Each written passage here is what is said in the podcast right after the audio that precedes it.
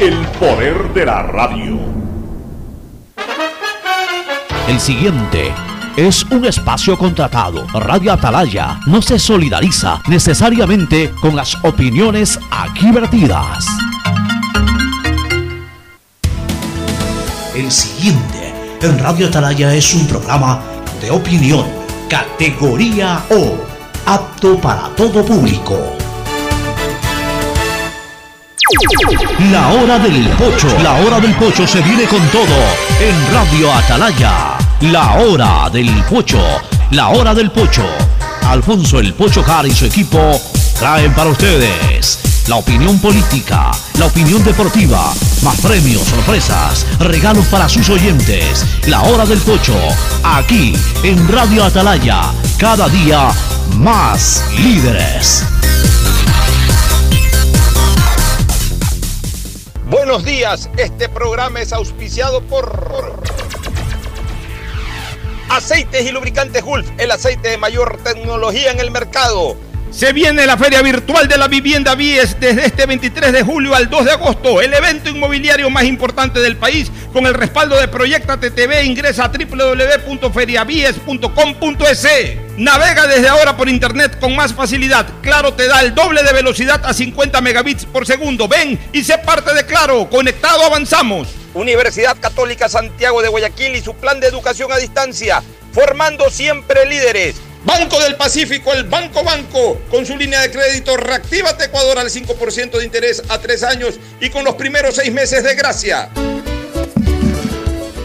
680 Sistema de emisoras Atalaya en su año 76 Atalaya nunca falla y marca la raya del bienestar, del progreso y la libertad de Guayaquil, de Ecuador y del mundo. Por eso es una potencia en radio, cada día más líder y un hombre que ha hecho historia, pero que todos los días hace presente y proyecta futuro en el Día de los Ecuatorianos. Este es su programa matinal. La hora del pocho ya en este octavo mes del año. 3 de agosto del 2020, ya arrancamos el octavo mes, el segundo mes de este último semestre o del segundo semestre. Cómo avanza el tiempo, cómo avanzan los días. Aquí estamos para saludar a todos ustedes y también con nuestros contertulios de todos los días, Gustavo González Cabal, el cabalmente peligroso, y Fernando Edmundo Flores Marín Ferfloma, que pasa de inmediato a saludar al país. Doy eh, el paso contigo, Fernando. Fernando, buenos días. buenos días todos, buenos días Pocho, buenos días Gustavo. Enterándome, leyendo que Ecuador ha alcanzado la mayoría necesaria para la renegociación de los bonos, lo cual es una excelente noticia. En pocos momentos tengo entendido que el ministro Richard Martínez dará información al respecto. Muy bien, perfecto. Ya vamos a avanzar a, a, comentar el tema, por supuesto, pero antes el saludo de Gustavo González Cabal, el cabalmente peligroso. Buenos días, Alfonso. Buenos días, Fernando. Buenos días, distinguida audiencia del sistema de emisoras Atalaya. En efecto, Fernando, una buena noticia. Finalmente se ha alcanzado algún acuerdo con los tenedores de la deuda, pero hay una cosa muy curiosa en todo esto. Ellos nos endeudan, ellos mismos renegocian la misma deuda. Hay ocasiones en que pienso que Macondo es más serio que esta ínsula barataria tan olvidada de Dios y gobernada por pésimos discípulos de Sancho Panza, Alfonso. Así es, pero bueno, en todo caso, sí hay algunas cosas que tenemos que reconocer. En primer lugar, se ha hecho una renegociación y se ha bajado indiscutiblemente el peso eh, eh, de, la carga de la deuda, porque tenemos que pagar menos en capital, por ende menos en intereses, también con algo más de gracia. Y eso pues hay que eh, reconocerlo y eso es beneficioso para el Ecuador, para la economía del Ecuador. Ahora, intermediando este asunto, ha habido una empresa renegociadora. Cuidado, no es una renegociación 100% directa del gobierno ecuatoriano, sino que hay una empresa renegociadora. Cambian las cosas porque hace 40 años, cuando en el gobierno de Febres Cordero renegociaron deuda, lo encabezó en ese, en ese sentido Pancho Suet Morales, acompañado de Carlos Julio Manuel Morán, y entiendo que también Alberto Dají Garzosi, las negociaciones eran tan directas que siempre se dijo que Pancho Suet, jugando golf con James Brady, renegociaba deuda. Y luego cuando tenía que ir a renegociarlas con el Club de París, hasta ahí la famosa entre leyenda urbana y, escenario cierto de que cerró el Maxim e hizo un fiestón ahí para todos los miembros del Club de París, se habrá gastado 100 mil dólares en darles el mejor champán, el mejor caviar y todo, pues renegoció deuda. Y entonces al final de cuentas eh, el, gasto del país era mínimo en relación a lo que hoy se gasta por renegociar deuda a través de una empresa, empresa intermediaria que igual cobra un porcentaje que en los valores altos que se están hablando, pues no dejan de ser también valores importantes para la economía nacional. Pero en todo caso, yo no soy bajo ningún concepto crítico acervo. Soy una persona que me gusta analizar las cosas, no criticar.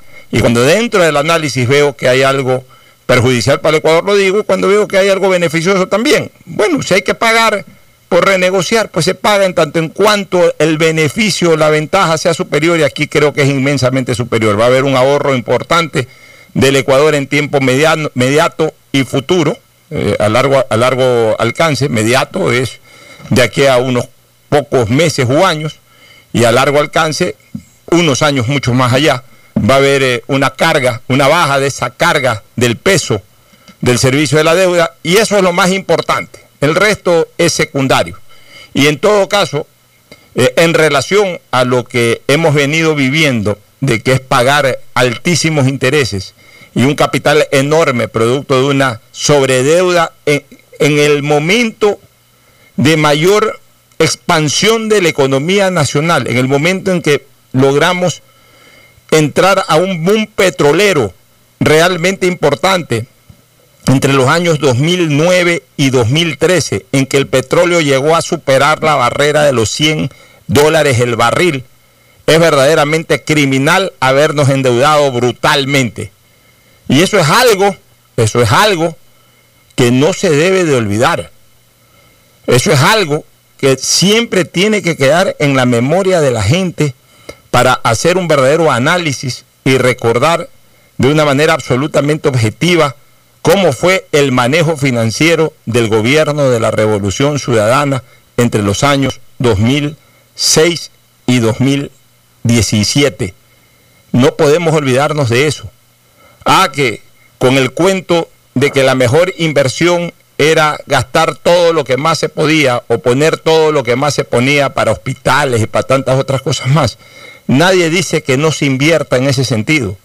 Siempre la inversión social va a ser positiva pero jamás nos podemos quedar sin reservas. Es como cuando un padre de familia, por el hecho de que los hijos necesiten salud y educación, entonces, porque tiene por ahí un buen ingresito, se vuelve loco y los manda a las universidades más caras y a los colegios más caros de la ciudad y del mundo por el hecho de que hay que invertir en la educación de mi hijo. Lo puedes mandar a un muy buen colegio o una muy buena universidad acorde a tus ingresos sin sacrificar tus reservas. No porque de repente le duele la cabeza, lo vas a internar siete días en una clínica carísima, cuando tranquilamente puedes pagar por una consulta médica.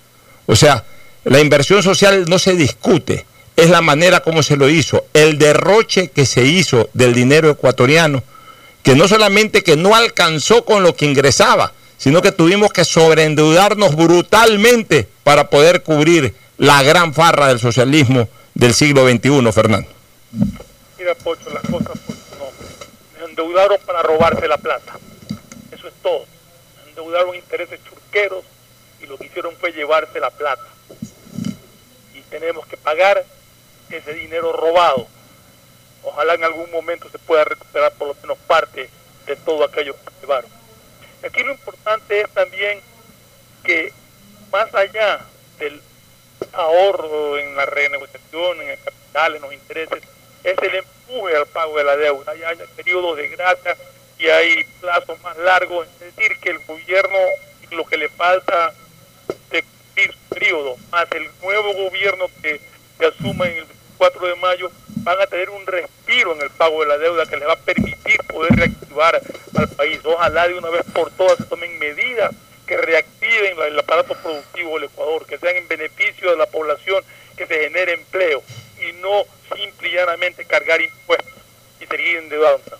De la receta hasta ahora durante estos largos y eternos 14 años. De nada va a servir, Gustavo y Fernando, de nada va a servir de que bajemos la, eh, la carga y el peso de la deuda si es que no reactivamos la calle, si es que no ampliamos nuevamente a través de estrategias, de normas, de supresión de impuestos y de tanta carga tributaria en cambio al sector productivo, si no extendemos nuevamente las fuentes de empleo. O sea, lo mismo que se le está haciendo al Estado, que es bajarle una carga pesada, hay que bajársela también de arriba hacia abajo, hay que bajársela al sector productivo. O sea, el problema del Ecuador, lamentablemente, es que no completa el circuito.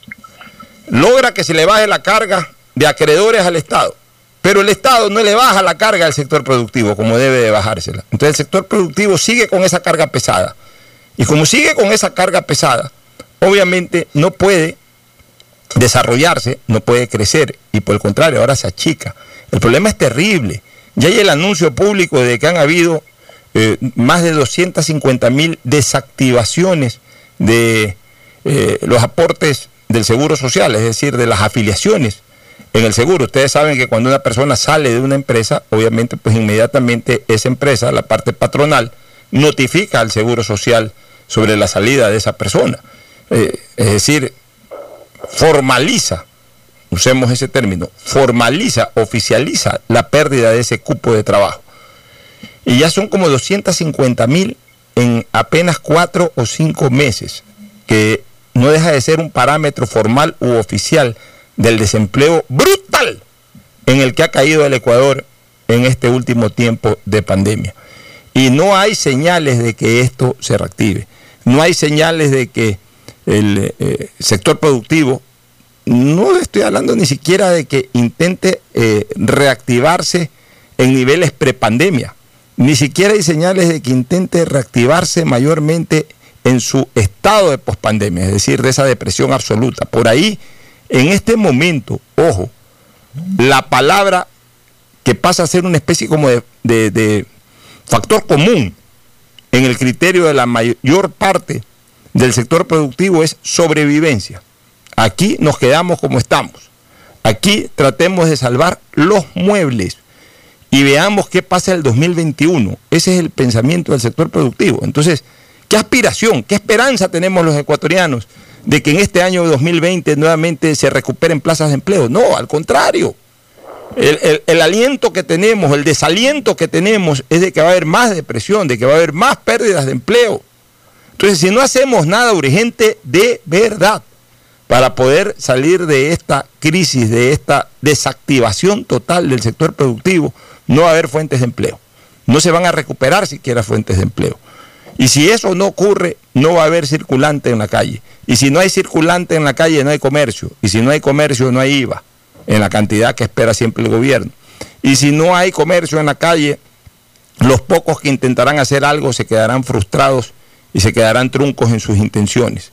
Y esto irá de mal en peor. Entonces al gobierno le corresponde, así como ha logrado bajar la carga de sus acreedores, ahora bajarles la carga también al sector productivo de ellos como, o sea, hablo del Estado, del Estado hacia, los, hacia el sector productivo, bajarle la carga como órgano regulador, como órgano recaudador que es el Estado, a efectos de que de abajo también haya esa misma reactivación que pretende el Estado tener ahora con esta renegociación de deuda, Gustavo. Sí, Alfonso. Eh, yo quería referirme en aras de, mirar el futuro a las declaraciones que ha hecho un asesor de la Casa Blanca del actual régimen que ocupa los destinos de Estados Unidos de Norteamérica respecto a que la Casa Blanca está contemplando una serie de incentivos de beneficios a todas aquellas empresas que dejen de trabajar, americanas, ¿no es cierto? Empresas norteamericanas que dejen de trabajar en China y procuren reubicarse en América Latina. Yo creo que este gobierno, los candidatos presidenciales, deben ya estar trabajando por establecer un estatuto legal adecuado en lo laboral, en lo tributario, para que esas empresas vengan a radicarse en Ecuador. Tenemos que agarrar esa oportunidad, pero agarrarla de pies y manos. Así sea necesario crear nuevas zonas francas. No podemos perder esta oportunidad. Sabemos que en el código laboral anacrónico que tenemos, sabemos que con la hiper, eh, eh, hiper cobro de impuestos que tiene el Ecuador por arriba del 46%, es una tasa enorme respecto a los demás países de América Latina. Sabemos que un Estado hiper eh, eh, regularizado como el que tenemos, el Estado pues se mete absolutamente en todo. La tramitología que hicieron en la Revolución Ciudadana y que continúa todavía asfixia a las empresas. Eso todo tiene que cambiar si queremos atraer, aunque sea unas 10, 20 empresas norteamericanas que vengan a radicarse al país. Tenemos que crearles un corredor, una zona de confort que guarde las mismas características de nuestros vecinos, Perú, Colombia.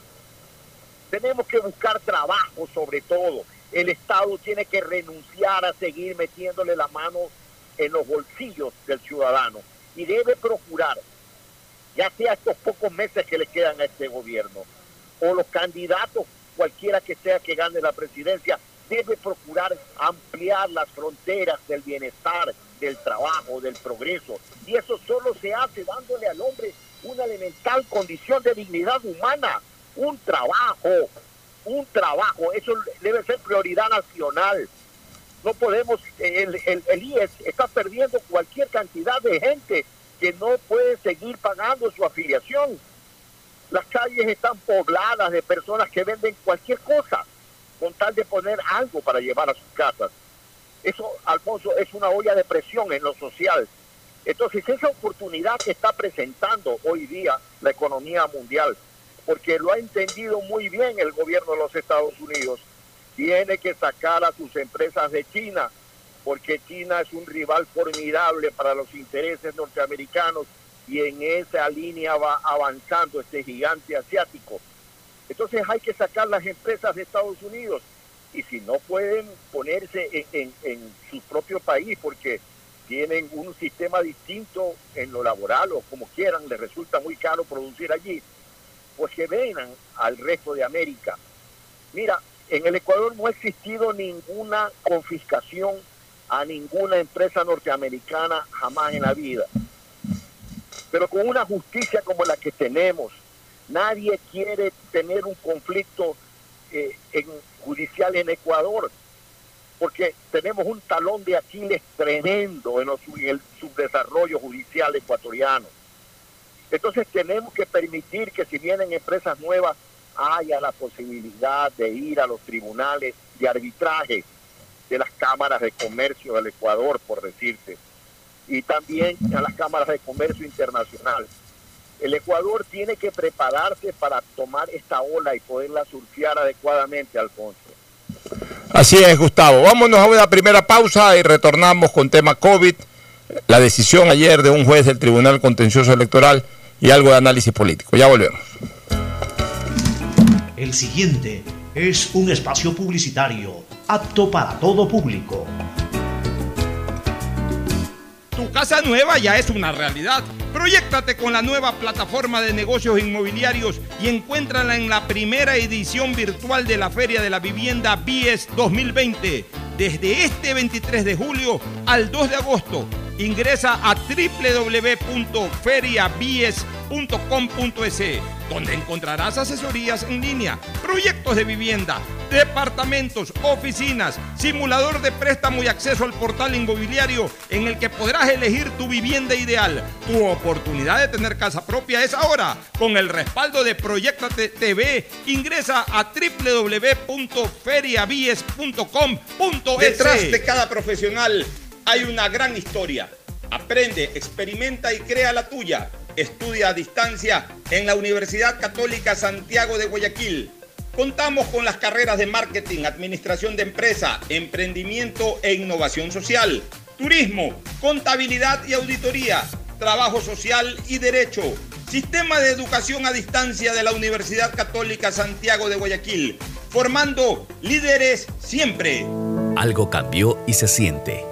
De a poco nos vamos reactivando pasos cortos pero seguros, sintiendo que podemos volver a una nueva realidad para recibirte con la misma calidez de siempre. El Aeropuerto Internacional José Joaquín de Olmedo abre nuevamente las puertas de Guayaquil, reiniciando las operaciones de los vuelos comerciales con 30% de sus frecuencias habituales y cumpliendo un estricto protocolo de bioseguridad aprobado por el COE Nacional. Autoridad Aeroportuaria, en coordinación con la Alcaldía, te recuerdan que a Guayaquil la levantamos juntos. En Claro, sabemos que necesitas un celular nuevo para estudiar, trabajar y compartir. Por ti bajamos nuestros precios para que te sea más fácil comprarlo. Págalo ahora y llévate tu nuevo Huawei P30 Lite, Huawei Nova 5T o un Huawei J9 Prime. Y te apoyamos en el envío a domicilio gratis. Conectados, avanzamos. Esto no ha pasado. No se confíen. Hay muchas personas que ya se están reuniendo y no respetan el distanciamiento. Es muy duro afrontar la pérdida de alguien que aman. Yo aún no la supero. No te confíes, la pandemia aún no termina. Manos, mascarilla, distancia. Conoce las medidas de seguridad y los puntos de atención en caso de contagio en www.guayaquilviva.com. Alcaldía de Guayaquil. Seamos responsables con los héroes de nuestras calles. En esta emergencia sanitaria, recuerda desechar las mascarillas y guantes en una funda separada de la basura común. Protégela con otra funda y cuando la saques, rocía cloro sobre ellas. Tampoco deseches objetos contaminados en las calles y si son de gran volumen, llévalos a los centros de acopio autorizados. Encuentra las direcciones en www.puertolimpio.com. Puerto Limpio, juntos por Guayaquil. Tu casa nueva ya es una realidad. Proyectate con la nueva plataforma de negocios inmobiliarios y encuéntrala en la primera edición virtual de la Feria de la Vivienda BIES 2020. Desde este 23 de julio al 2 de agosto, ingresa a www.feriabies.com.es donde encontrarás asesorías en línea, proyectos de vivienda, departamentos, oficinas, simulador de préstamo y acceso al portal inmobiliario en el que podrás elegir tu vivienda ideal. Tu oportunidad de tener casa propia es ahora. Con el respaldo de Proyectate TV, ingresa a www.feriabies.com.es. Si quieres estudiar, tener flexibilidad horaria y escoger tu futuro, en la Universidad Católica Santiago de Guayaquil trabajamos por el progreso en educación, ofreciendo cada día la mejor calidad. Estamos a un clic de distancia. Contamos con las carreras de marketing, administración de empresa, emprendimiento e innovación social, turismo, contabilidad y auditoría, trabajo social y derecho. Sistema de educación a distancia de la Universidad Católica Santiago de Guayaquil, formando líderes siempre. Llegó el momento de volver a abrir las puertas a la ilusión, de prender las luces a un futuro mejor, de empezar de nuevo. Presentamos Crédito Reactiva de Ecuador, un crédito con fondos del gobierno nacional para micro, pequeños y medianos empresarios, al 5% de interés. Recíbelo ahora y empieza a pagar en 6 meses, hasta 36 meses plazo. Llegó el momento de reactivar la producción y proteger el empleo. Juntos saldremos adelante. Banco del Pacífico. A Ecuador, lo reactivamos todos. El gobierno de todos. Hay sonidos que es mejor nunca tener que escuchar. Porque cada motor es diferente. Desde hace 104 años, lubricantes Cool mantiene la más alta tecnología y calidad en línea de aceites para motores a diésel y gasolina. Está hecho con una fórmula especial para dar excelente protección a todo tipo de motores, evitando el desgaste prematuro de pistones, anillos y árbol de levas, ayudando a mantener limpio el motor y libre de depósitos que se forman por las altas o bajas temperaturas. Dele a su motor lo que se merece. Lubricantes Gulf, la más alta tecnología en lubricación. 104 años preservando la vida de su motor. Lubricantes Gulf. Gulf es más lubricante.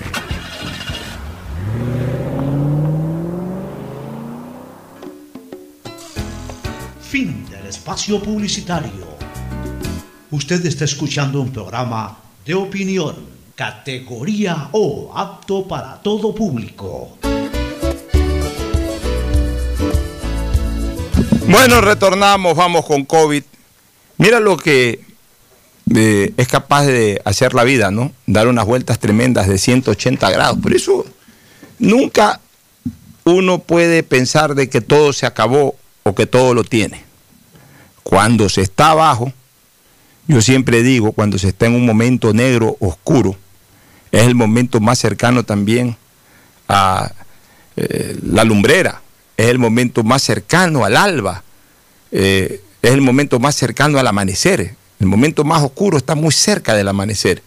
Y asimismo, cuando se está arriba, también es muy fácil de repente caerse y mientras más alto se está, más fuerte es la caída y más dura también es la caída.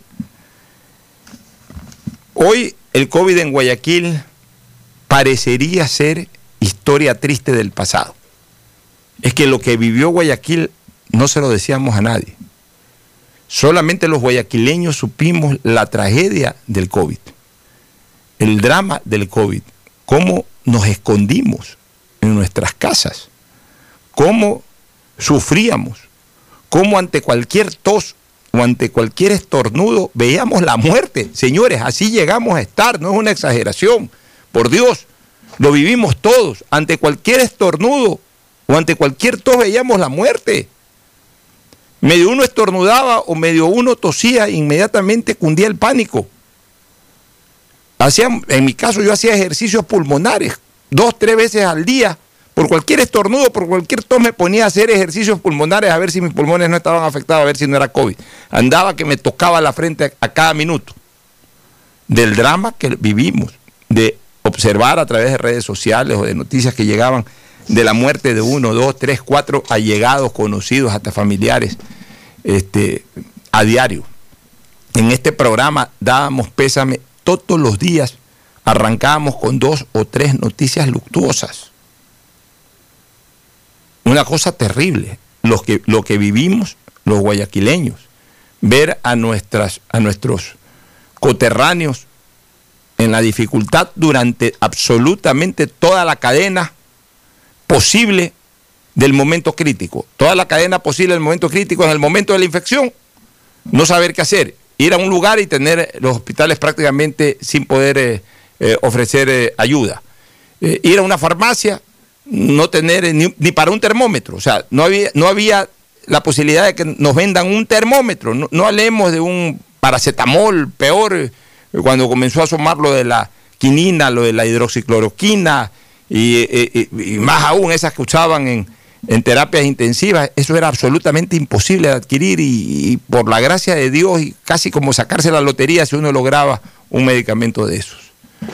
Después cuando desgraciadamente llegaba la noticia del fallecimiento de un familiar o de un amigo, el drama para con ese familiar o para con ese amigo de que no encontraban el cadáver en el hospital, de que si lo encontraban era un problema enterrarlo, llamar amigos vinculados con cementerios para que ayuden a enterrar a un muerto.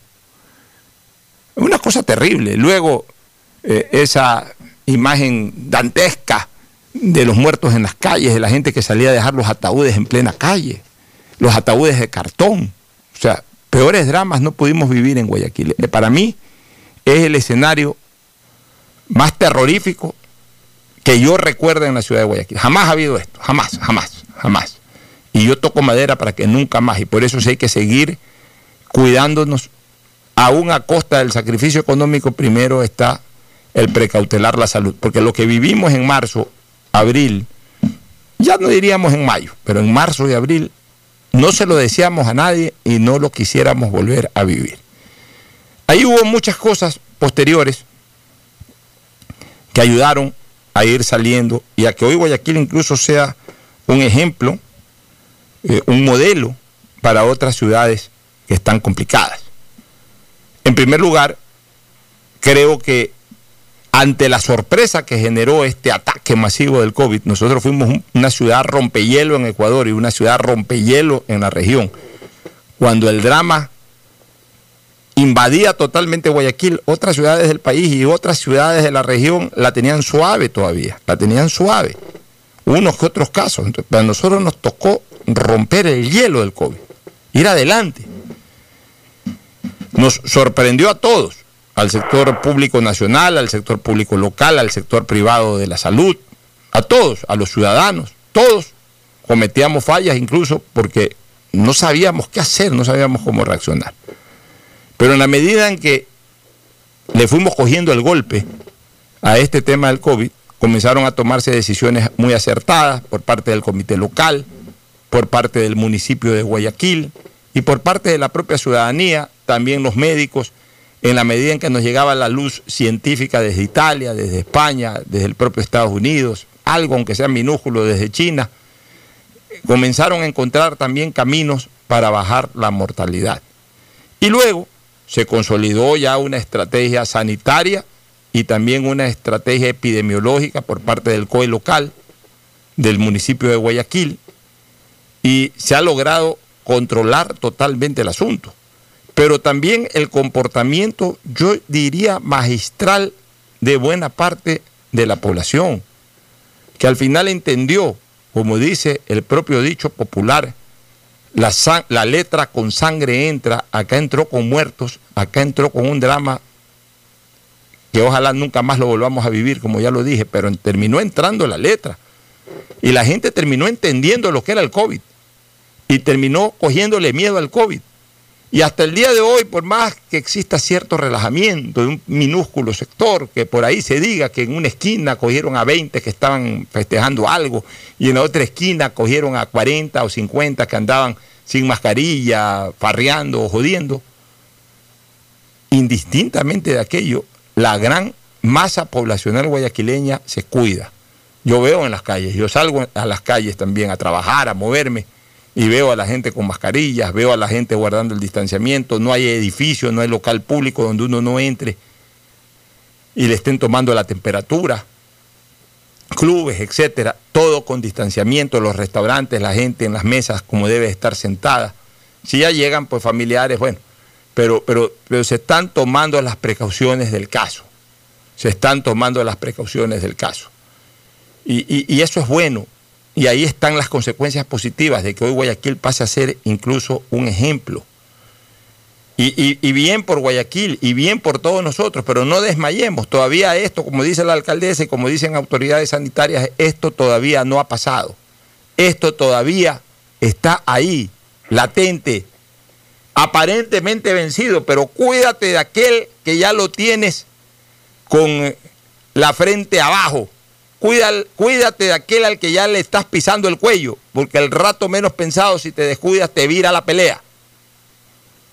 Más allá de que yo creo, más allá de que yo creo de que esta es una enfermedad expansiva. Es decir, esta es una enfermedad, por lo que he estado estudiando, yo he estado estudiando mucho sobre COVID, sobre todo en lo estadístico. Eh, eh, esta es una enfermedad que una vez que golpea con fuerza no regresa al mismo sitio, sino que recorre el mundo. Recorre el mundo. O sea, en el fondo este maldito virus dice, hay tanto espacio en el mundo como para concentrarme en un solo lugar tanto tiempo. Nos golpeó en Guayaquil, ya difícilmente regresa a Guayaquil. Por lo que científicamente muchos hablan de la famosa inmunidad de rebaño. Pero por eso, pues es expansivo. O sea, ya, ya, de aquí salí, ya, si me quedo aquí, más bien me voy a extinguir. Entonces, me voy para otro lado. Y se van para Quito, y se van para la sierra, y se van para otro lado. lo mismo en Estados Unidos, ya, golpeé en Nueva York hasta decir basta. Ahora sí, me voy para Miami, me voy para Texas, me voy para otro lado. Golpeé en Lombardía hasta decir basta. Ahora me voy por ahí por otros lados, por Roma, por algún sector del mar eh, eh, italiano, por ahí me voy, ya salgo de Lombardía. Eh, y, así por el estilo, o sea, es una enfermedad expansiva que no se concentra en un solo lugar, que cuando golpea, golpea y de ahí busca otros lados. Pero también gracias a que los que fuimos golpeados de entrada aprendimos que esto no es broma. Y nuestras autoridades se comportaron también a la altura para lograr solucionar el problema, eh, dándonos no solamente directrices, sino incluso disposiciones. Y a veces es desesperante y a veces uno dice, ya volvamos a la normalidad. Pues bien hacen las autoridades con cabeza fría en mantenerlas. Entonces, todas estas cosas han hecho de que el panorama, el panorama sea distinto. Fíjense ustedes, aquí hace tres meses no estaba pasando por un buen momento de imagen la alcaldesa de Guayaquil, Cintia Viteri, y en cambio todo el mundo aplaudía y hasta llegó, llegaron a, a decir que el alcalde de Quito, Jorge Yunda, sea una especie de precandidato presidencial que estaba listo para la presidencia y todo. Han pasado apenas dos meses o tres meses Y hoy la alcaldesa está pasando por un momento de grato reconocimiento y más bien el alcalde de Quito está en este momento siendo muy golpeado por las críticas. Esa es la dinámica de la acción pública. Hoy las cosas no te salen bien, y hablo de acción pública, política, deportes, en cualquier cosa. Hoy las cosas no te salen bien, te critican los cercanos o los que dependen de ti. Mañana las cosas te salen bien, te reconocen. Y viceversa, te pueden salir bien de arranque y mal de salida. Mal de salida, o mal de, bien de arranque, mal de salida, o te puede salir mal de arranque y mejora, y sustancialmente mejora de salida, y al final de cuentas la imagen puede cambiar. O sea, nadie es dueño de una imagen eterna. Lo que hoy es bueno, mañana puede ser malo, lo que arrancó siendo malo, después puede ser bueno, Fernando. Así es, Pocho. O en realidad eh, yo creo que hay que estar eh, conscientes de que el virus ha sido controlado, no ha sido derrotado. El virus está, sigue latente. Lo digo por experiencia propia de familiares. El virus está y te coge en cualquier momento. no hay que relajarse ni descuidarse. O sea, esto es cuestión de seguir manteniendo todas las precauciones, seguir ganándole la pelea, pero cuidándonos, teniendo todas las, escuchando todas las recomendaciones que nos dan. Es la única manera de poder salir adelante. Al menor descuido, el virus ataca nuevamente. Y si ataca uno, probablemente ese uno ya empiece nuevamente a regar enfermedad.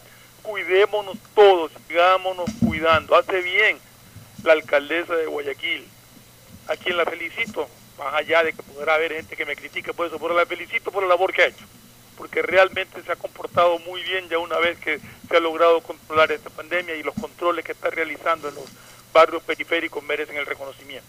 Así como a veces criticamos, también tenemos que reconocer cuando se, cuando se actúa bien. Y en ese sentido creo que la Municipalidad de Guayaquil ha actuado y está actuando bien. No nos va a dar paso al semáforo verde, seguimos en amarillo, lo cual quiere decir exactamente que el virus todavía está vigente y que hay que seguir teniendo todas las medidas de precaución necesarias.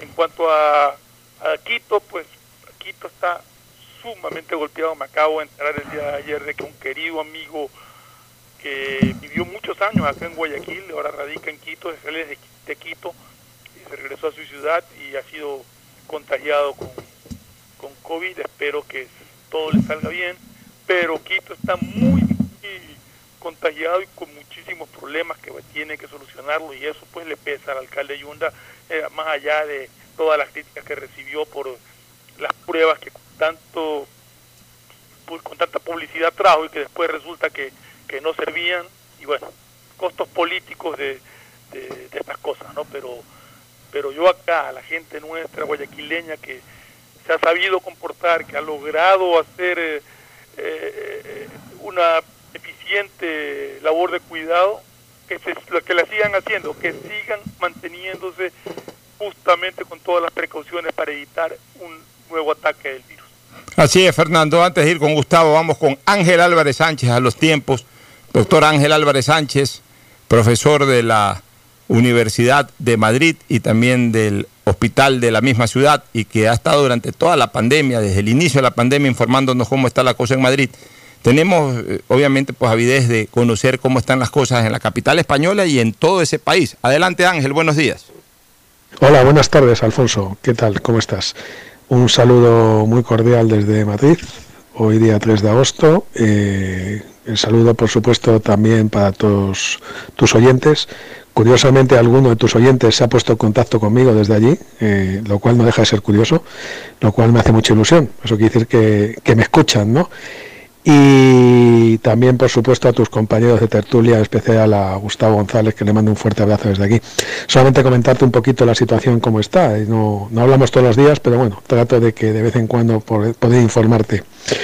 Desgraciadamente la cosa no va bien, Alfonso. No, no te puedo dar buenas noticias. Evidentemente la situación es mucho mejor que hace cuatro meses, pero no son buenas noticias, ni muchísimo menos. Eh, nosotros cada vez tenemos más ingresos por COVID, Cierto es que cada vez hay más contagios, cierto es que los contagios son leves, es decir, eh, es difícil que los pacientes ingresen. No vemos las neumonías que veíamos en el mes de marzo, en el mes de abril, pero realmente cada vez se hacen más pruebas y lógicamente cada vez hay más contagios. Nosotros la semana pasada, para que te hagas una idea, en mi hospital, que como te he dicho varias veces, tiene 800 camas, eh, en mi hospital había dos pacientes solamente ingresados y ya hoy hay 10. Eh, la semana pasada no había nadie en la, en la UCI, en cuidados intensivos, y hoy ya hay dos. Está subiendo, eso no, queda, no cabe la menor duda. Eh, bueno, eh, la verdad es que todos los brotes por ahora están controlados, es decir, son brotes muy localizados, donde se están siguiendo los contactos, que es muy importante. Y eh, muchos de ellos, creo que ya te lo he comentado, están muy en relación con algo que hemos hablado desde hace muchos meses, tú y yo, que es el tema de los contactos, ¿no? de, de lo importante de la distancia social, de evitar las fiestas, las reuniones, sobre todo en locales cerrados. Si te vas a reunir con alguien que sea al aire libre eh, y con una distancia de seguridad y por supuesto con mascarilla. ¿no? Eh, casi todos los contagios, es curioso, pero me contaba un compañero mío de urgencias que bueno, son gente joven, gente que ha estado reunida, que ha estado, yo que sé, hasta en una barbacoa, por ejemplo, han estado al aire libre, pero han estado con mucha, muy poca distancia entre ellos y bueno, ya se han cogido porque ten en cuenta que la mayoría de los pacientes no saben que tienen el virus y pueden perfectamente contagiar a los demás. ¿no? Eh, por otro lado, aquí la vida en España en el mes de agosto sabes que es el mes típico de vacaciones y yo desafortunadamente no, no, me han permitido por la situación actual tener las vacaciones que suelo tener. He tenido que llevar a mi familia al lugar donde veraneamos normalmente y he tenido que volverme aquí a Madrid al hospital para, para poder estar aquí, ¿no? Eh, por, ya te digo porque la situación no es buena y bueno, y habrá que adaptarse, no nos queda otra, ¿no? Por lo demás, aquí hace mucho calor. Mm, nosotros ya sabíamos que el calor no iba a inactivar el virus, sino que os lo digan a vosotros, que pasáis más calor que nosotros.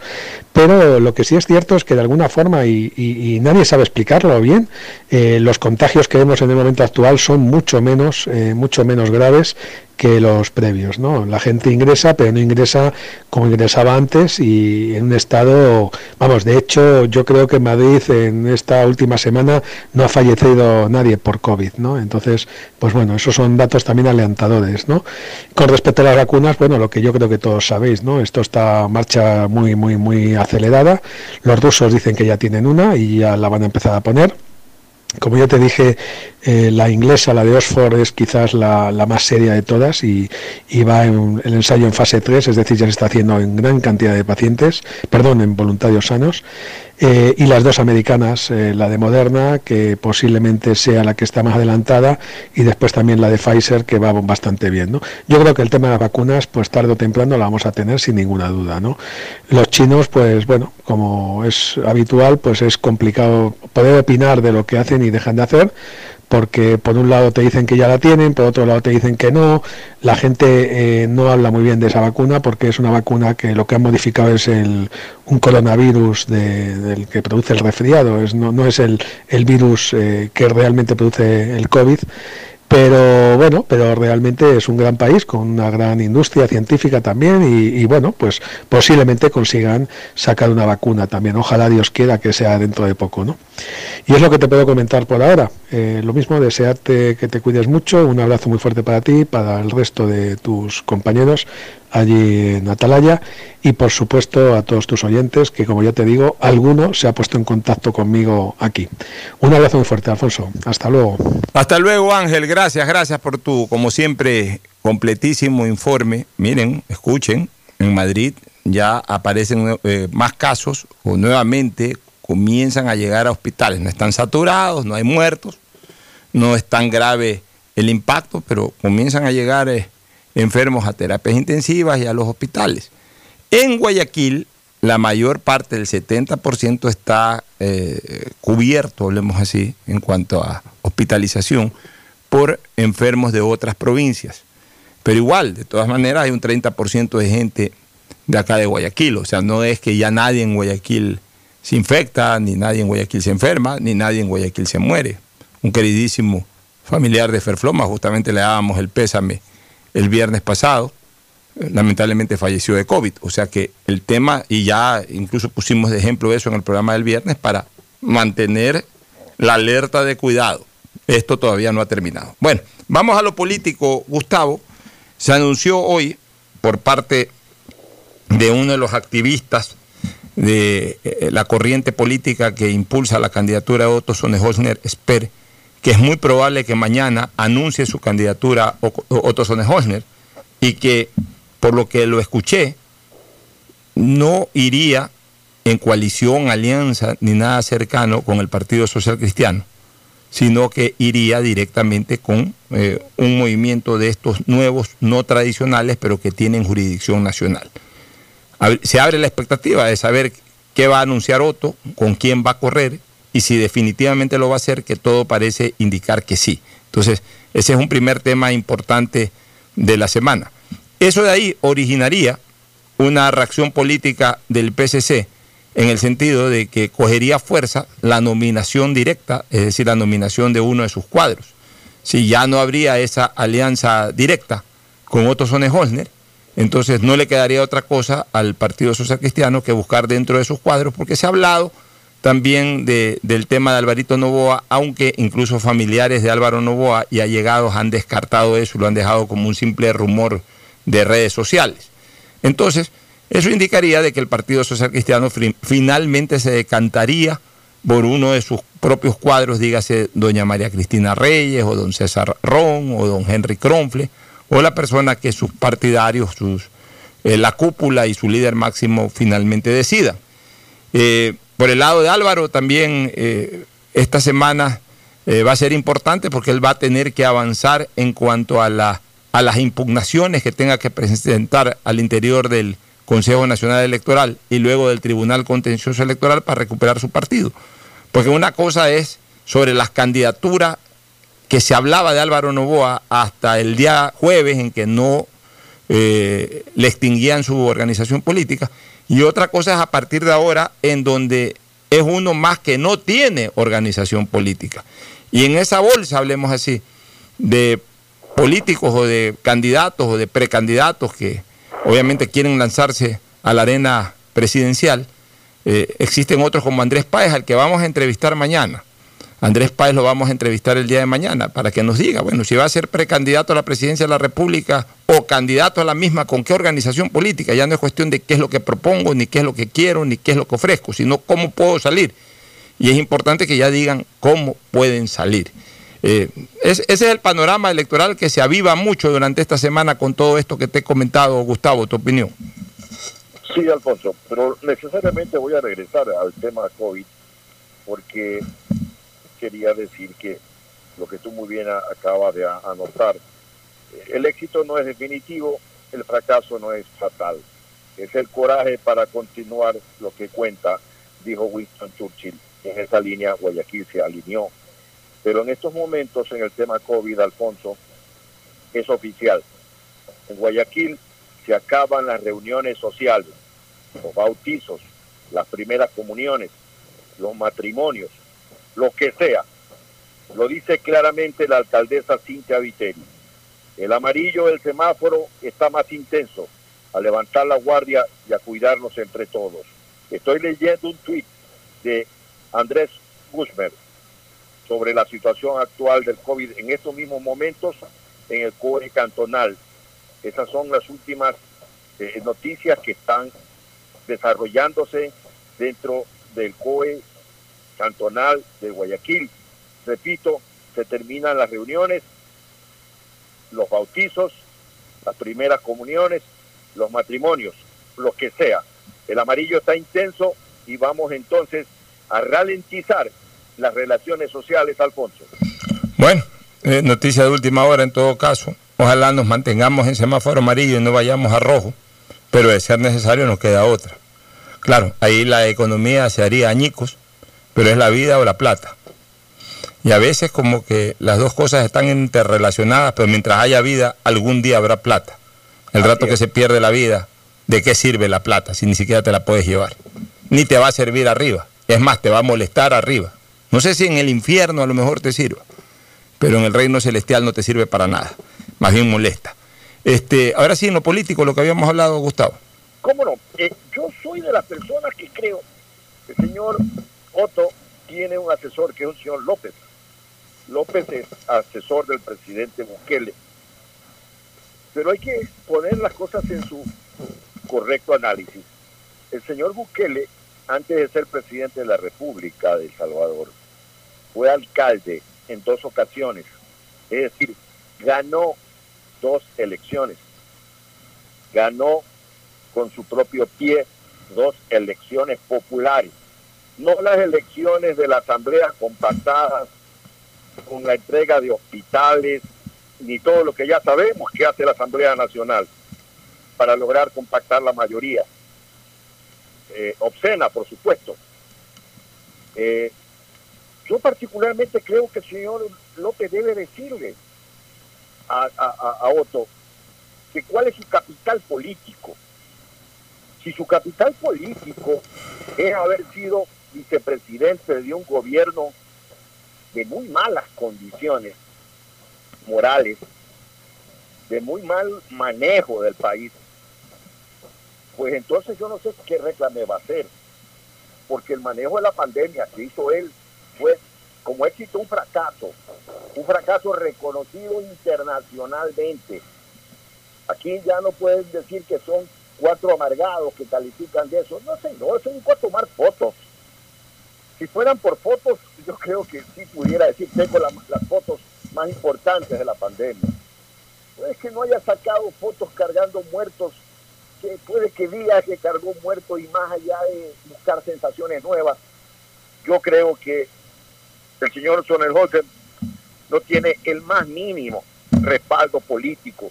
Por encima de lo que le diga su asesor que le hace las encuestas, que nunca ha ganado nada en el Ecuador, jamás ha ganado nada. Yo lo recuerdo a Durán como asesor y, lo que hacía las, las encuestas cuando vino el binomio Maguat Novoa a enfrentar a Álvaro Novoa. Jamás, pues, jamás presentó una encuesta en la que Álvaro sea un problema para la victoria de Maguat. Y la victoria acabó con final de fotografía en el Tribunal Electoral. Es decir, era obvio que Álvaro era un, rival importante que había que tomar en cuenta. Pero no, o sea, yo particularmente, y es mi pequeño y humilde criterio, Durán nunca ha ganado nada, nada a nivel nacional pues se haya ganado alguna alcaldía. De esas alcaldías que, ganaba, que era evidente que eh, el candidato que estaba haciéndole las encuestas iba a ganar. No, hasta cualquier persona sin leer ninguna encuesta sabía que ese candidato ganaba la alcaldía de Guayaquil, por ejemplo. Y en ese sentido, el problema del señor son el pero lo vamos a ver en acción, ahora sí, en las trincheras cívicas eh, en las polvorientas carreteras de la democracia ecuatoriana. Él quiere hacerlo así de pronto, dando un salto cuántico, un salto ambicioso, sin haber tenido ninguna carrera cívica, ninguna carrera política, sin haber ganado jamás una concejalía del cantón Salsipuedes, por decirte. Está bien, es su decisión, él tiene derecho a eso, a pensar eso. Y nosotros también tenemos derecho a decir esto, porque en el momento que se presenta alguien como candidato, entonces en ese momento está en, la vindicta pública de poder comunicar eh, eh, qué consideramos oportuno ese candidato o no consideramos oportuno. Yo particularmente pienso, cambiando de tercio, que Álvaro Novoa puede y es muy probable que sea candidato, Alfonso. Yo, yo lo veo cada vez haciendo las cosas mucho más sensatas que en ocasiones anteriores. Yo entiendo que se está rodeando de un grupo virtuoso en diferentes áreas de la economía, en diferentes áreas del quehacer eh, eh, eh, nacional, de la cosa pública y, creo que Álvaro va a ser un, rival importante, va a ser un rival sólido, porque la gente sabe quién es Álvaro Novoa. Saben fundamentalmente, puede ser una persona extravagante, puede ser que le guste hacer chácharas, y, a mí básicamente yo soy partidario también de, reírme de mí mismo, de la chacota, ¿no? Y, pero eso es la personalidad de él. Pero el pueblo sabe, perfectamente lo sabe, que Álvaro Novoa es el único que no entró al baile de estos 14 años de la Revolución Ciudadana. No, de ninguna manera, que no se benefició ni directa ni indirectamente de esta época, eh, eh, de la época gastada de la Revolución Ciudadana. Vamos a ver qué termina haciendo. En tanto, el Partido Social Cristiano sigue haciendo sus cuentas y mirando qué pasa con sus propios precandidatos. Yo creo que los precandidatos del Partido Social Cristiano, de su propia cantera, son gente respetable, son patriotas. Yo te puedo decir eh, que, por ejemplo, Cucalón, Ron, eh, son de primera categoría. Lo conozco a Ron perfectamente de los tiempos de la Universidad Católica de Quito, donde César fue presidente de la Federación de Estudiantes Universitarios. Es decir, ahí ves un tipo que se ganó una elección universitaria, pero ganó una elección. Hay gente que no ha ganado una presidencia de curso.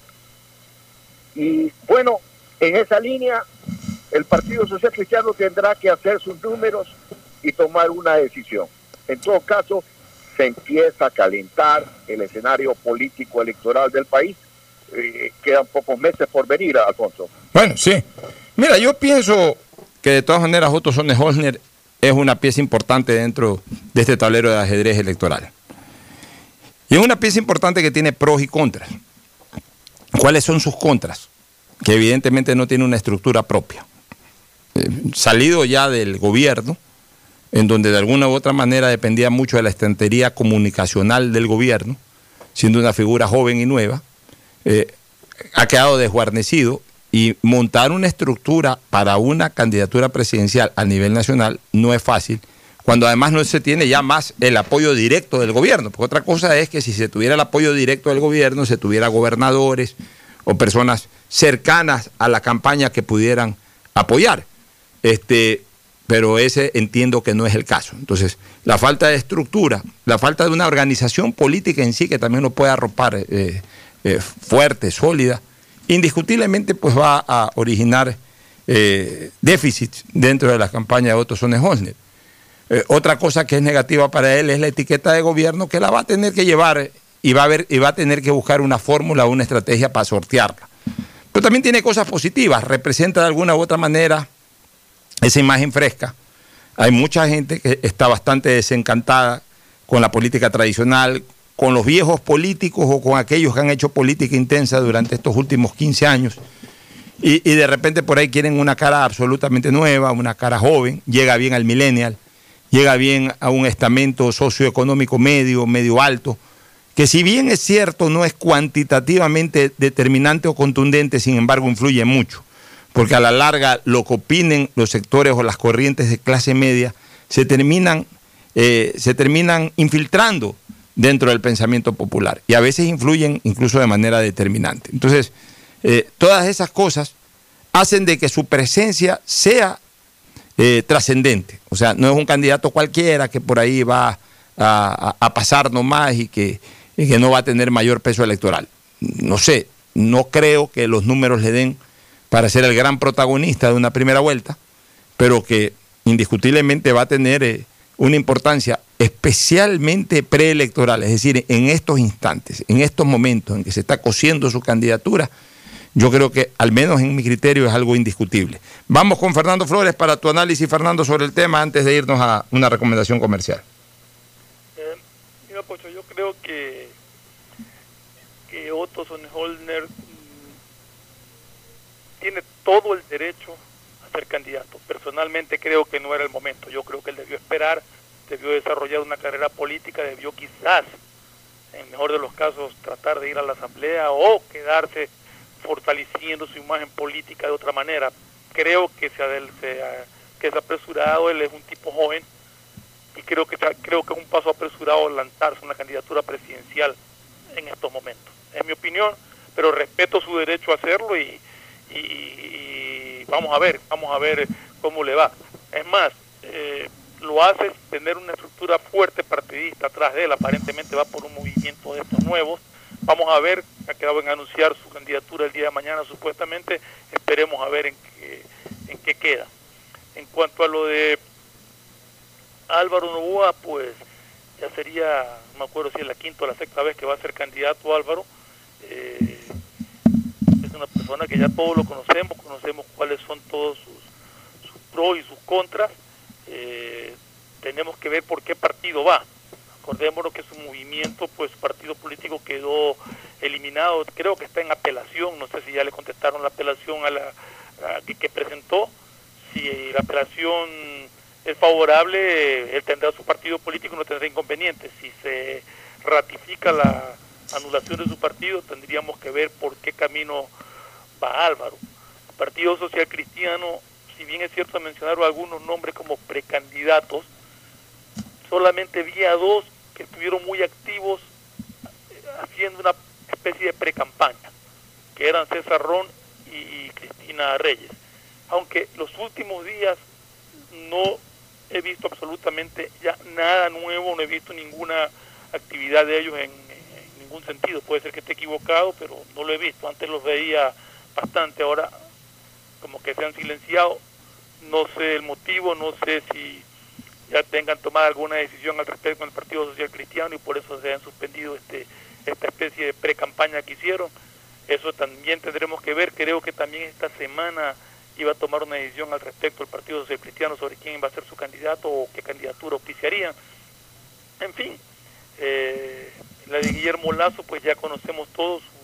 Él es un candidato firme desde el comienzo, lo anunció desde mucho antes, tiene su partido político y pues él está en una campaña todavía muy muy liviana, pero estamos seguros de que de que va a ir con, con fuerza más adelante. Otro candidato que también está prácticamente asegurado a competir en las líderes, Lucio Gutiérrez, que también tiene su partido y que también ha anunciado su intención de ser presidente. Andrés Páez, tendremos que ver, mañana tú dices, tenemos la entrevista con él, pues ahí podremos averiguar un poco más de, de cuáles son sus intenciones, por qué lado iría. Eh, lo que me da la impresión con todas estas candidaturas que se están forjando, con todos estos nombres que se están dando, es que el partido o el movimiento o el candidato que presente eh, el correísmo, que cuenta con un voto relativamente duro, que debe estar por el 20% o un poquito más, pues prácticamente estaría asegurando una segunda vuelta electoral. Pero en fin, todavía falta mucho camino por recorrer, esto recién está empezando y son opiniones que estamos dando al calor de cómo están las cosas en este momento. Así es, y que a lo largo de esta semana vamos a seguir desarrollando.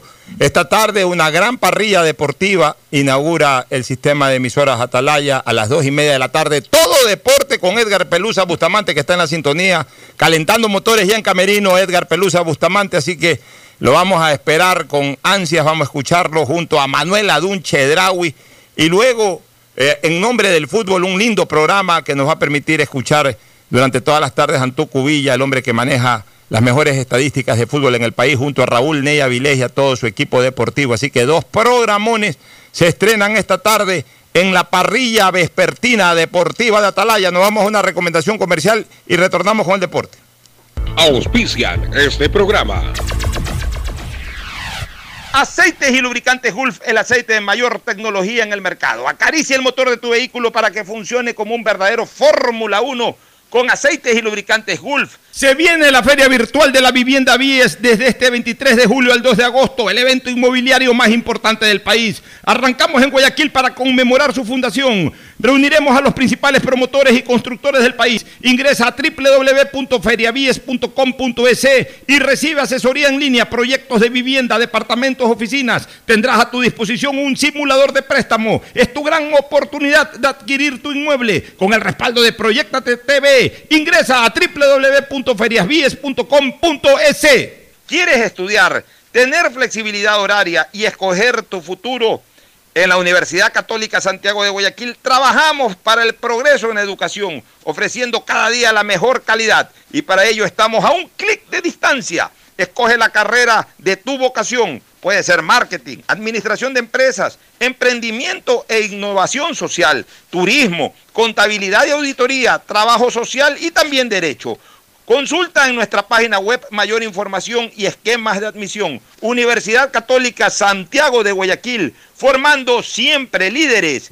Llegó el momento de volver a abrir las puertas de tu negocio con el crédito Reactívate Ecuador impulsado por el gobierno nacional al 5% de interés a 36 meses y los primeros seis meses son de gracia. Solicítalo hoy en el Banco del Pacífico, el Banco Banco del Ecuador. Sabemos que hoy toda tu familia necesita conectarse, trabajar y estudiar al mismo tiempo. Por eso hacemos más fácil que todos naveguen en casa con el doble de velocidad a 50 megabits por segundo. Además, te damos el segundo mes de internet, facilidades de pago para tu laptop nueva y tu licencia Microsoft 365. Ven y sé parte de Claro. Conectado avanzamos. Para más información y condiciones consulta claro.com.es. Estamos en la hora del pocho. En la hora del pocho presentamos Deportes, Deportes. Ya con Mauricio Zambrano Izquierdo, Mauricio, novedades en el mundo de los deportes. ¿Qué tal? ¿Cómo están?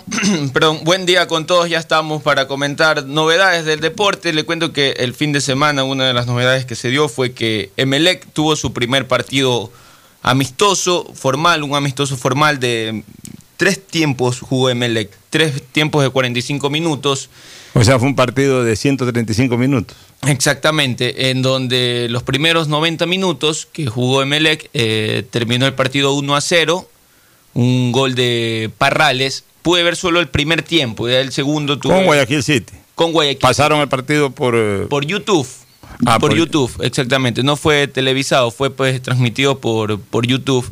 Y en el otro, en, en, el tercer tiempo, me parece que Guayaquil City le ganó a Emelec 2 a 1.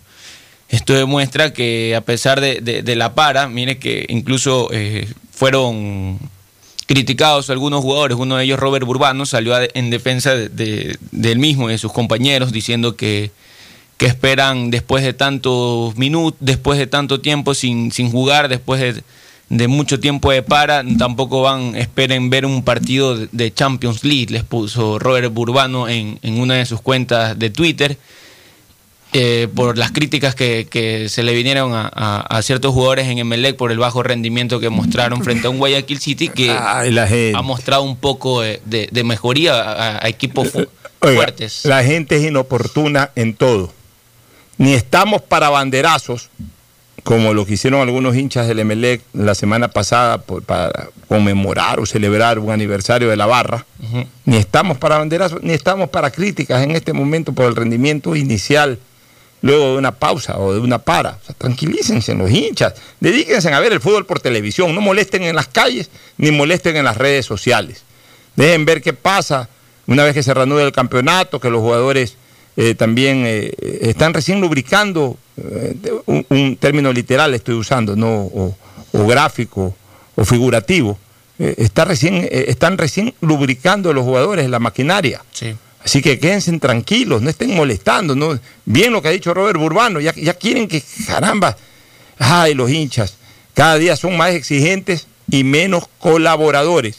Pero en todo caso, también estos primeros resultados eh, amistosos nos eh, eh, revelan que Guayaquil City no es un convidado de piedra, que se ha armado bien y que está respondiendo bien. Miren que arrancó bien el torneo y en el primer partido le sacó un empate al Barcelona en el Monumental, en este amistoso, y ahora, le ganó, y ahora le gana al Emelec. O sea que no, pero le ganó también en. Ah, perdón, pensé que hablaba del inicio del campeonato. No, no, no, estoy hablando de esta etapa amistosa. O sea, ha jugado contra los dos equipos de Guayaquil y le ha ido bien contra los dos equipos de Guayaquil. Entonces, eso demuestra que Guayaquil City anda bien.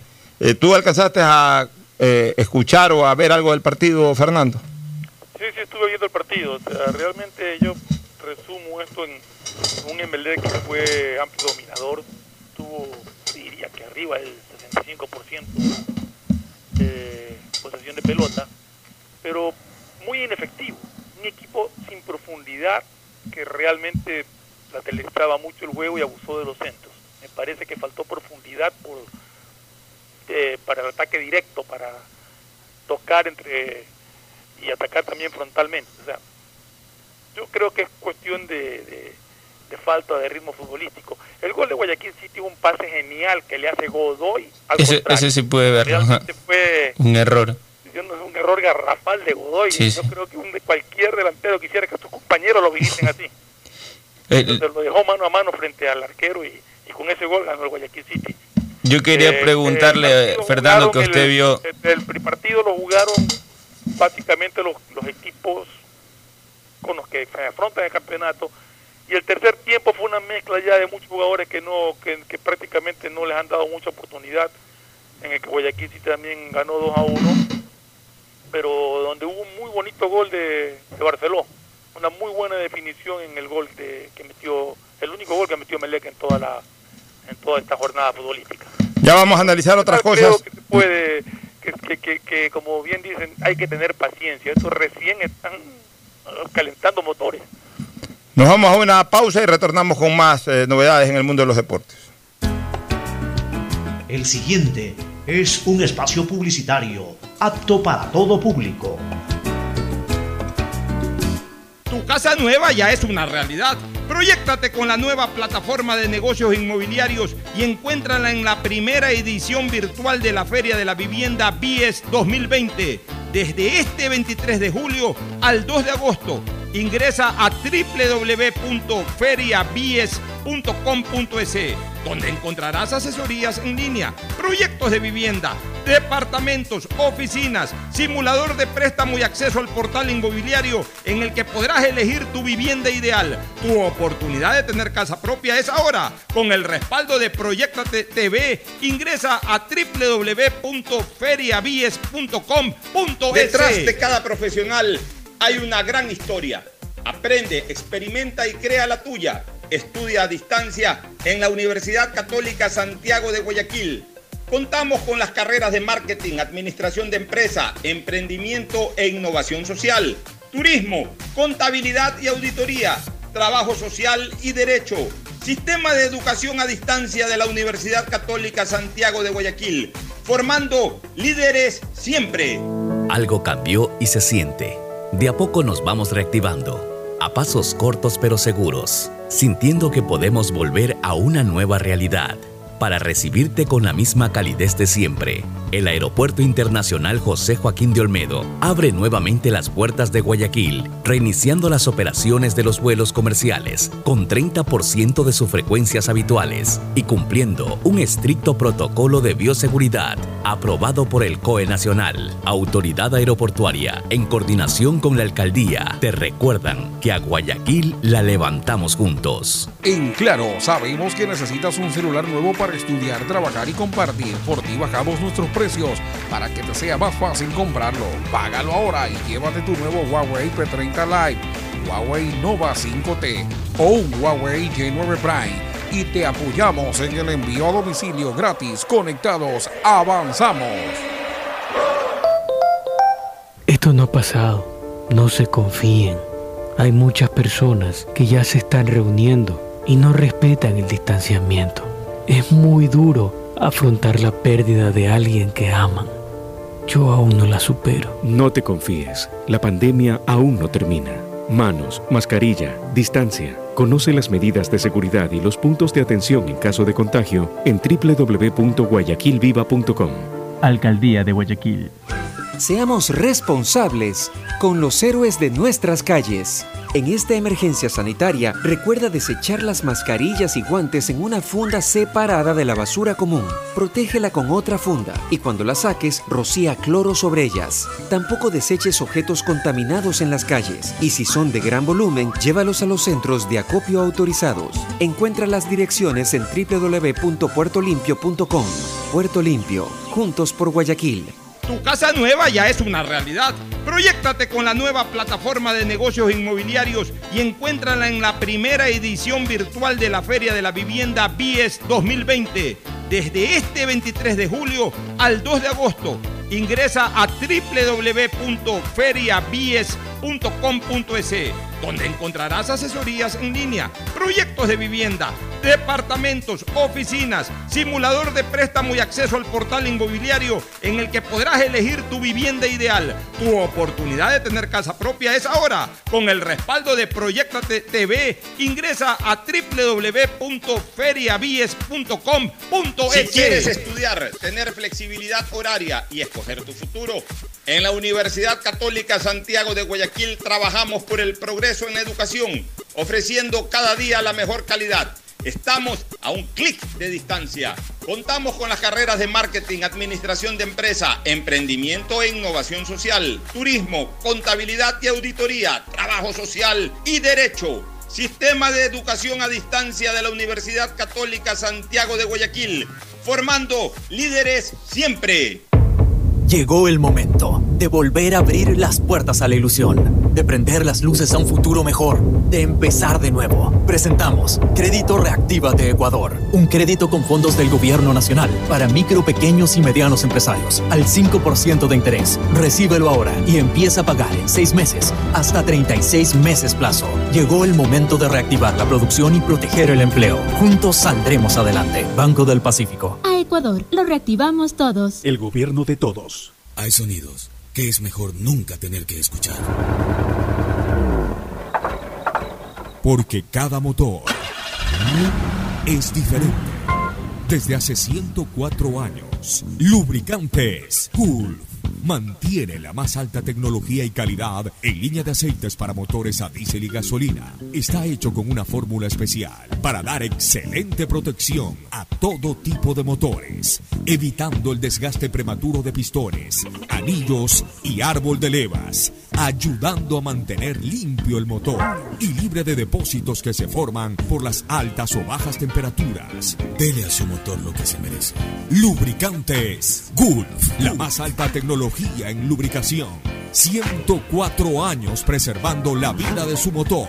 Lubricantes Gulf. Gulf es más lubricante.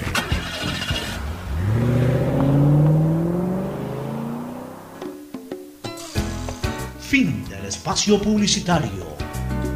Usted está escuchando un programa de opinión, categoría O, apto para todo público. Bueno, novedades en eh, Barcelona, Mauricio. Eh, hoy llegó Jefferson Orejuela. eh, se espera que se sume el día de mañana ya a los entrenamientos eh, de Barcelona. También se espera darle minutos antes de lo que sea el reinicio del campeonato. Barcelona está buscando eh, hacer partidos amistosos. Ya eso queda, el COE les da autorización para que realicen eh, partidos amistosos bajo medidas que planteó la, la Liga Pro y ahí están viendo equipos de, entre ellos estaba Toreros, que forma parte de la filial de Barcelona, están los equipos de 9 de octubre para realizar eh, partidos amistosos en esta semana. En el fin de semana eh, hubo un, eh, contagiados en, en un equipo de fútbol. En Liga de Quito, concretamente. Iba a jugar un partido con Aucas. Sí, se canceló el partido con Aucas, pero habló Esteban Paz. Él ¿Qué dijo dice que, Esteban Paz? Él dijo que tranquilamente se pudo haber realizado el, el partido porque están tomando todas las medidas necesarias en el caso de que, de que ha habido contagiados, como ha pasado también en las otras ligas que, que se ha jugado y, hay contagiados. Lo único, lo primero que hacen rápidamente es aislar. Hubo dos jugadores también hubo cuerpo técnico, eh, se aísla a todas esas personas y, y que, que es lo, lo normal que ha ocurrido, pero lo hicieron por, por, por prevenir contagios o por medidas de precaución. Y, pero lo que sí es que el día miércoles eh, se enfrentarán en este partido que también se realizará como simulacro que Con tenían programado con Independiente, exactamente. Bueno, pero eh, mira esto, o sea, encima de que se habla de que el COVID está que juega el Pepo en Quito, Liga de Quito aparece con siete contagiados entre miembros Ocho de, ocho, entre miembros de utilería, cuerpo médico, cuerpo técnico y plantilla de jugadores. Entonces, como que más drama le pone a la cosa. Ojalá que todo se pueda suavizar de tal forma que la semana o el fin de semana del 15 de agosto podamos ya tener fútbol, Fernando. Sí, esperemos que se pueda reanudar las actividades deportivas. Como decíamos, eh, si no se puede jugar en, en Quito, que sí creo que, que se complicaría un poco, hay canchas alternas en las que se puede actuar, pero definitivamente eh, creo que con todas las precauciones del caso ya las actividades deportivas deben de retomarse. Así es, bueno, hoy día va a haber una reunión en la Federación Ecuatoriana de Fútbol virtual, que yo no sé por qué tienen que hacerla virtual. Yo creo que el problema de la Federación Ecuatoriana de Fútbol es tan grave que hay que verse las caras. Asume por los viajes, Pocho. Bueno, pero que busquen la forma de, que viajen, pues si acaso está suspendido. ¿no? están suspendidos los vuelos de Quito a Guayaquil, ni eh, en este caso en Guayaquil sería la sede o de cualquier otro lado a Guayaquil. Pero ya tienen que verse las caras. que, hay, también de Manta y de otras provincias. Bueno, que vengan en carro. Si vienen los enfermos, este Fernando, si Guayaquil está recibiendo cualquier cantidad de enfermos, que vengan. Ya, ya es necesario que se vean la cara, son nueve... A propósito, Pocho, este, perdona que te cambie un poquito el tema en este instante. Eh, la alcaldesa de Guayaquil pidió al COE Nacional que se reserve el 20% de las camas disponibles en los hospitales públicos para la gente de Guayaquil. Sí, sí, Fernando, sí. ¿Sí me escuchaste? Sí, sí, sí, repita, repita. La alcaldesa de Guayaquil ha solicitado al COE Nacional y al Ministerio de Salud que se reserve el 20% de la capacidad hospitalaria para pacientes de Guayaquil. Es decir, que no los apuren con pacientes de provincias, sino que dejen camas disponibles un 20% para eh, ciudadanos de Guayaquil. Es que es lógico, pues tampoco podemos el 100% de nuestra capacidad hospitalaria, por más que queramos ayudar a nuestros compatriotas, entregárselas todas a, personas que vienen de otros lados y, dejar desguarnecida nuestra ciudad. Si está pidiendo a la alcaldesa que reserven el 20%, quiere decir que le estamos dando entre el 70 y 80% al resto del país. O sea, una vez más queda en eh, evidencia el famoso lema de Guayaquil por la patria, pero también hay que preocuparse por, el Guayaquil por Guayaquil. Es, lo lógico y es lo justo.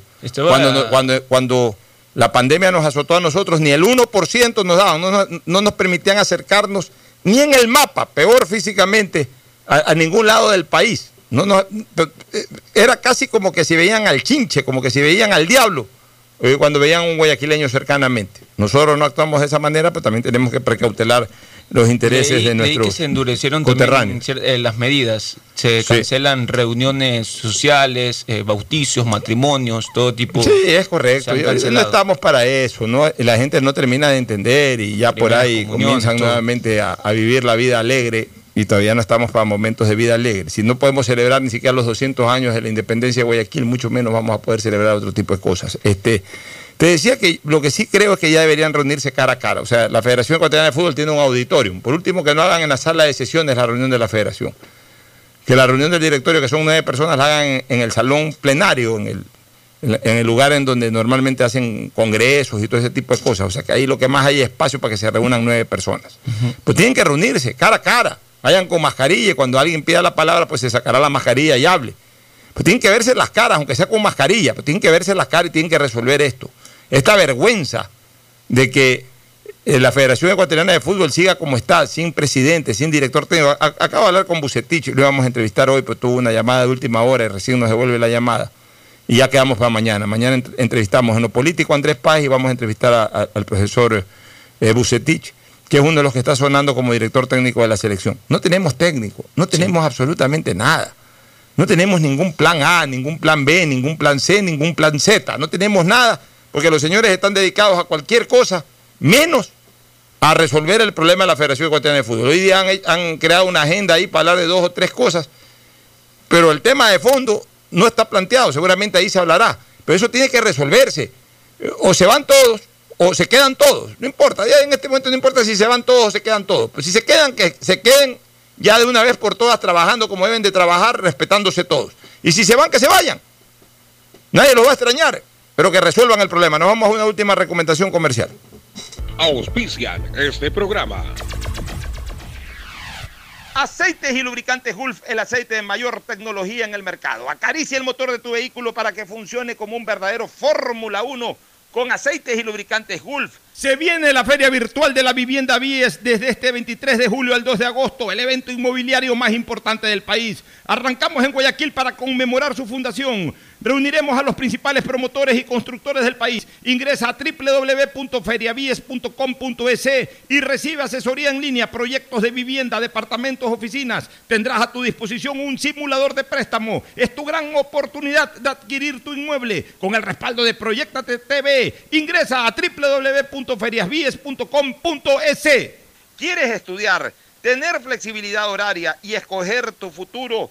En la Universidad Católica Santiago de Guayaquil trabajamos para el progreso en educación, ofreciendo cada día la mejor calidad y para ello estamos a un clic de distancia. Escoge la carrera de tu vocación. Puede ser marketing, administración de empresas, emprendimiento e innovación social, turismo, contabilidad y auditoría, trabajo social y también derecho. Consulta en nuestra página web mayor información y esquemas de admisión. Universidad Católica Santiago de Guayaquil, formando siempre líderes.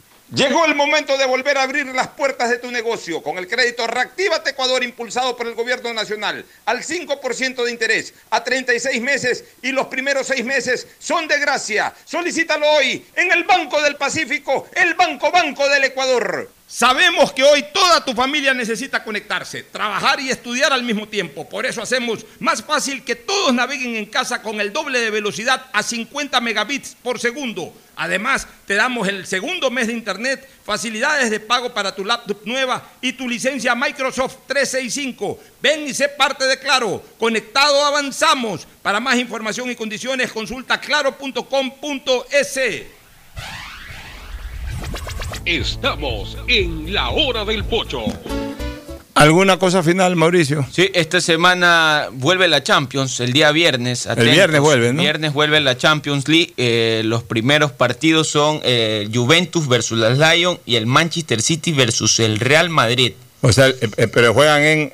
Estos partidos sí se desarrollarán en, las ciudades que estaban previstas en este caso. es, revancha, Exactamente. respetan la localidad. Solamente se juega viernes.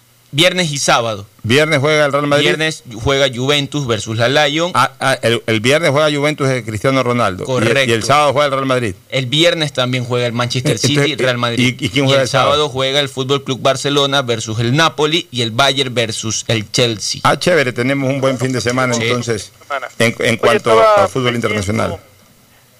Este Ruggeri, que le han dado pantalla, habla cualquier cantidad de barbaridades, ¿no? ¿Qué dice el cabezón? La tomó con Puyol. No puede ser. Perdón, no, no con Puyol, perdón, con Piqué.